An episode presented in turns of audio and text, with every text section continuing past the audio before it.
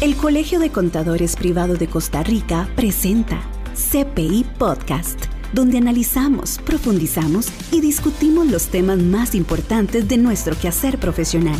Conéctese ahora y aprendamos juntos. Bienvenidos a la nueva temporada del año 2023 CPI Podcast. A usted que nos ha seguido de cerca a través de este nuevo producto que lanzó el Colegio de Contadores Privados de Costa Rica el año pasado. Y hoy continuamos con temas de interés, temas de actualidad a través de este programa. Para usted que nos ha seguido de cerca, recuerde estar al tanto de nuestras redes sociales para que esté atento de todo lo que le tenemos. En estos momentos le doy las gracias por permitirme a usted que va en el tren, que va en el autobús o que está manejando por permitirnos entrar en la intimidad de sus oídos y que nos pueda escuchar y aprender juntos en este momento.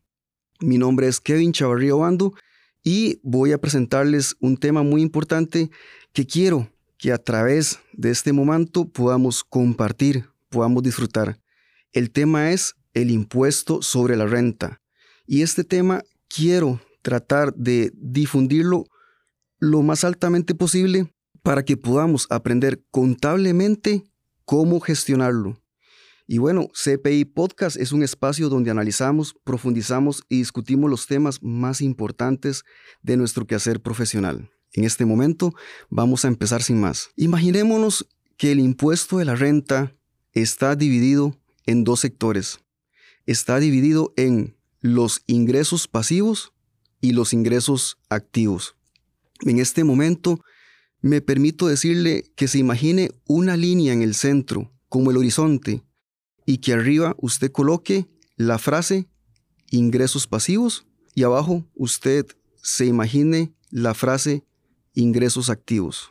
De esa forma podemos empezar a explicarle cómo es que funciona el impuesto sobre la renta. Por supuesto, en la doctrina no existe tal horizonte. Este horizonte lo estamos planteando nosotros para que a través de este CPI podcast, que es meramente audio, usted pueda comprender la materia, la doctrina. Entonces, dijimos que la línea del horizonte divide los ingresos pasivos y los ingresos activos. Primero, vamos a hablar un poquito de los ingresos activos para que usted sepa qué es lo que vamos a, por decirlo así, discriminar en este episodio, porque en realidad nos vamos a referir más que todo a los ingresos pasivos. Pero para que usted sepa, los ingresos activos son aquellos ingresos que para generarlos se necesita esfuerzo, se necesita recursos, se, se necesita dinero. Y a esto se le llama factores. Y estos factores se llaman factores de producción, los cuales tienen que ser ordenados. Por eso usted se va, va a escuchar a diferentes panelistas, a diferentes expositores, hablando de los factores de producción, pero con su ordenamiento. Entonces, cuando usted escuche el ordenamiento de los factores de producción, tiene que ver con los ingresos que son activos en donde para que se generen tiene que haber sudor, tiene que haber fuerza laboral, tiene que haber el ordenamiento de los factores de producción. Y estos factores de producción son el capital, el esfuerzo o trabajo, los recursos como los bienes tecnológicos, la maquinaria, el equipo. Y entonces, cuando usted escuche que existe esto en alguna actividad, definitivamente estamos hablando de lo que son ingresos activos. Es muy importante que usted, estimada contadora, estimado contador, cuando alguien se le acerca y le dice que vieras que un amigo ocupa que le lleven la contabilidad o vieras que este, tal persona ocupa una contabilidad, es importante que usted contablemente empiece a discernir y a saber en dónde se ubicaría esta actividad, porque en estos momentos muchas de estas actividades están siendo mal ubicadas y pronto la Dirección General de Tributación podría darse cuenta y hacerles una determinación. Muchas veces incluso aceptamos un cliente y lo trabajamos sin darnos cuenta de que debería estar en otra actividad, casualmente por no saber discernir sobre esto. Estamos hablando de la parte del horizonte hacia abajo, con los ingresos activos, estamos diciendo que entonces la línea que dividiría los ingresos pasivos de los ingresos activos es casualmente el texto que dice el ordenamiento de los factores de producción. Si existe uno de los, de los factores de producción, entonces estaríamos ante ingresos activos. Y esos ingresos activos se podría decir que la doctrina los divide en utilidades. Y las utilidades son nada más y nada menos que el resultado de la diferencia de diferentes ingresos que obtiene una actividad lucrativa en la cual tiene que introducir maquinaria, esfuerzo, trabajo para producir ingresos y que además para producir esos ingresos, de acuerdo al capítulo, perdón, artículo 7 de la ley 7092, tiene que incurrir en diferentes gastos.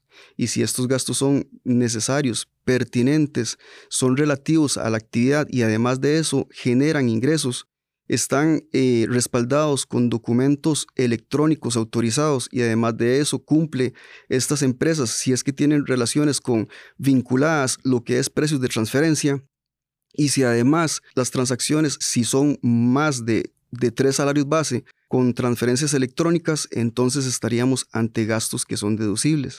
Y estos gastos que son deducibles los confrontamos contra los ingresos, nos darían como resultado unas utilidades.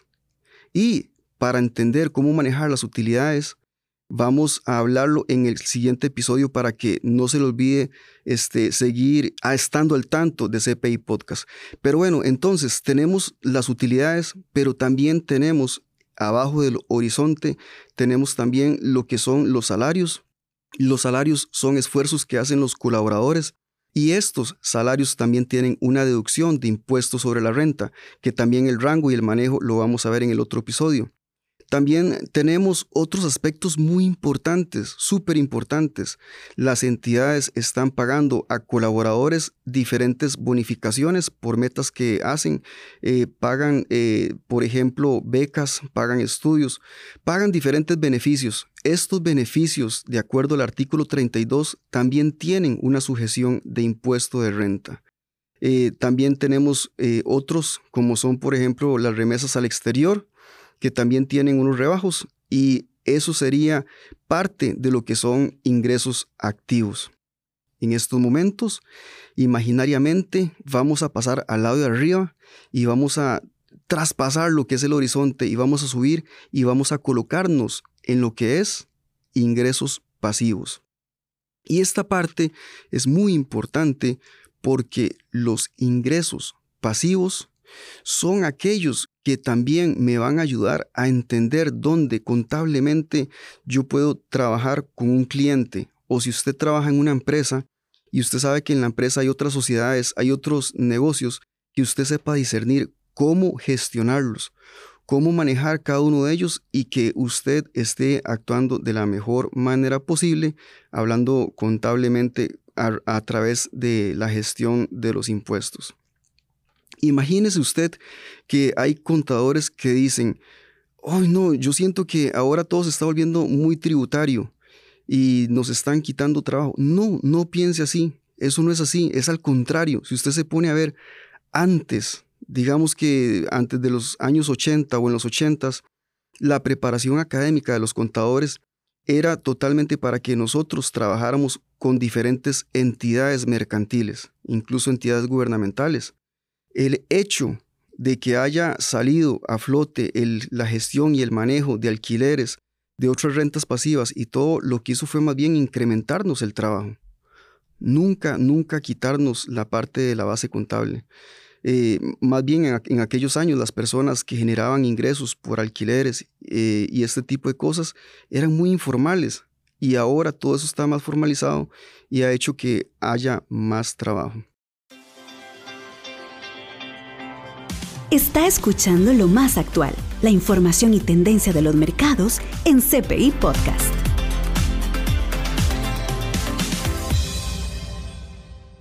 Entonces, es importante que en estos momentos que estamos hablando del, del, otro lado del horizonte, que son los ingresos pasivos, entendamos que los ingresos pasivos son aquellos, nada más y nada menos, que las personas o las entidades generan sin tener que hacer esfuerzo, sin tener que trabajar. Es decir, no tienen que sudar, no tienen que hacer algo para generarlos. Posiblemente las personas que lo hacen están sentados viendo tele y de repente nada más lo llaman y le dicen, vea, le acabo de depositar. ¿Qué fue lo que le depositaron? Bueno, lo que le depositaron son ingresos pasivos. ¿Como cuáles? Los ingresos pasivos serían como, por ejemplo, que usted tenga un bien y ese bien sea un bien mueble o sea un bien inmueble. Si es un bien inmueble, estaríamos hablando de cosas que no se mueven. Cosas que no se mueven como qué? Como por ejemplo una casa, como por ejemplo un lote, una bodega, un edificio, incluso este otros otros temas como son condominios. Hay varios inmuebles de los que podemos hablar. En estos momentos estamos diciendo de que hay personas que entonces están sentados viendo tele y nada más le dicen, ya le acabo de depositar el alquiler del mes de enero. ¿Esta persona trabajó? No, no trabajó. ¿Quién trabajó? Digamos que el inmueble. Entonces, el tener un ingreso como este se le llama ingreso pasivo. O ya le deposité, ¿qué le deposité? El alquiler de la bodega. El alquiler incluso le deposité de la antena que tengo colocada en el terreno suyo baldío, que pusimos una antena o pusimos eh, un, una señal de publicidad, una valla publicitaria que tiene que estar sujeta a una estructura y estamos recibiendo un ingreso por este concepto. También estábamos diciendo que están los eh, ingresos pasivos por bienes muebles. ¿Qué son bienes muebles? Bueno, sería todo lo contrario de lo anterior. Bienes muebles son aquellos que se pueden mover. ¿Cómo qué? Como por ejemplo que usted alquile algo que se mueve, como sería, por ejemplo, vehículos, motocicletas, cuadraciclos. Usted puede alquilar el dinero. Antes, la gente antes decía, estoy alquilando dinero. Ya esa frase no se usa. Pero hay algunos que sí lo usan, pero alquilar dinero no es más que la cesión de fondos a terceros. O sea, un préstamo. Cuando usted presta dinero, está eh, alquilando un bien mueble. Entonces, todo esto son ingresos pasivos. Y estos ingresos pasivos, que son bienes muebles o inmuebles, tienen un tratamiento diferente. Y tenemos que saber distinguir ante qué estamos, ante qué, eh, ante qué entidad le vamos a dar un servicio para que uno podamos hacer un procedimiento contable adecuado. Dos, podamos asesorarlos. Y tercero y final, que podamos eh, controlar y mantener a flote todo lo que estamos haciendo para una eventual auditoría externa, ya sea por un contador público o una auditoría externa por un ente gubernamental, como lo podría hacer claramente el Ministerio de Hacienda a través de la Dirección General de Tributación. Entonces, continuamos explicando que los ingresos pasivos podrían ser eh, provenientes de lo que son bienes muebles o bienes inmuebles. Y que además de eso, estos bienes de los que estamos hablando, si usted mantiene un flujo constante mes a mes recibiendo dinero por estos conceptos, entonces estas rentas eh, que son ingresos pasivos tienen un manejo totalmente diferente este, y que vamos a explicarlo en el próximo episodio con lo que son las tasas y todo eso. Recordemos que estamos en CPI Podcast. Es una mesa de discusión, análisis y profundidad con los temas más destacados que influyen en nuestro quehacer profesional. Además de eso, quiero agradecerle profundamente a nuestros patrocinadores Cyberfuel, EasyTax, Tecapro. Y bueno, continuamos con CPI Podcast, hablando de lo que son los ingresos pasivos, en donde explicamos que pueden provenir de lo que son bienes muebles o bienes inmuebles y que cada uno de ellos tienen un tratamiento diferente incluso a nivel de tasas, también es importante explicar que, por ejemplo, si uno de estos bienes, ya sea muebles o inmuebles, se vende, o sea, nos deshacemos de él, también tendríamos que enfrentar un procedimiento tributario. Y ese procedimiento tributario lo que, lo que busca es eh, tasar el incremento patrimonial. así se llama, cuando se incrementa el patrimonio, es porque nos deshacemos de uno de estos bienes. Y habría que ver si el deshacerse de estos bienes estaría grabado a través de lo que es la venta de algunos de estos bienes. Y esto es lo que se le llama ganancia o pérdida de capital. La ganancia o pérdida de capital se da porque probablemente nos, este, nos despojamos de uno de estos bienes. Entonces, pongámosle que usted tiene un ingreso pasivo porque todos los meses le depositan mil dólares por el alquiler de un bien. Entonces, usted lo que está teniendo allí es una renta de capital. Recuerde esta frase, si usted está alquilando, está recibiendo ingresos pasivos, usted tiene una constante, una renta de capital. Nada más que esa renta de capital podría ser una renta de capital de un mueble o renta de capital de un inmueble. Pero cuando usted se deshace de él, entonces usted tendría lo que es una ganancia o una pérdida de capital. Por eso cuando decimos de capital, nos referimos a este, a este bien o este activo que le ha venido generando usted ingresos. Nada más que puede ser que también usted nunca haya generado un flujo de efectivo mensual, pero usted sí tiene un bien mueble o puede ser inmueble, y cuando usted se deshace de él, igualmente usted tendría que cancelar lo que corresponde a la ganancia o a la pérdida de capital. ¿Por qué hablamos de pérdida? Porque si en lo que es eh, el despojamiento, este bien, usted tuvo una pérdida, llámese de que usted eh, compró algo en 100 millones de colones, pero lo vende en 90 millones de colones, usted tiene una pérdida. Es importante informarle a la Dirección General de Tributación sobre esta pérdida porque en el futuro, si usted va a vender algo de nuevo y si tiene ganancia, usted podría deducirse esta pérdida como un escudo fiscal y pagar menos impuestos de forma totalmente legal. Entonces, en estos momentos estamos recapitulando y entendiendo todo lo que hemos aprendido en estos 20 minutos que trata este episodio para que al finalizar los cuatro episodios, que lo invito a que los escuche todos, usted eh, tenga un conocimiento de lo que es, porque sabemos que es muy, muy profundo, de lo que es la ley de impuesto sobre la renta.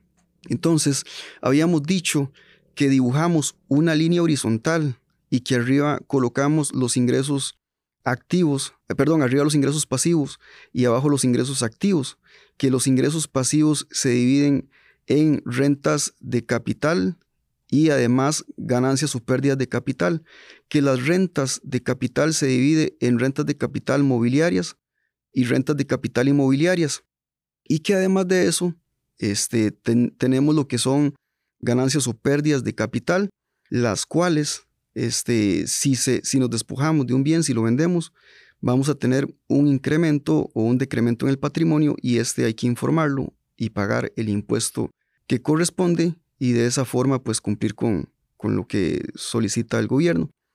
Y en la línea de abajo, en la línea eh, del horizonte hacia abajo tenemos los ingresos activos, en donde habíamos dicho que tenemos las utilidades, tenemos los salarios de los eh, colaboradores que tienen su gestión, tenemos beneficios y otras cosas que son importantes de, este, de manejar y que de esa forma, este, ahora que tenemos este panorama, los invito a que en el próximo episodio del próximo viernes usted pueda escuchar lo que sigue eh, con respecto a este tema tan bonito y tan importante, ahora que ha comprendido la, la base de la teoría que hablemos de lo que son las tasas de impuesto, el manejo y además reglas que tienen que ver con estos importantes temas. Les agradecemos profundamente desde aquí, desde el Colegio de Contadores Privados de Costa Rica, que usted esté eh, tan vinculados con nosotros, aprendiendo y aprovechando los diferentes eh, productos digitales que tiene el colegio para usted.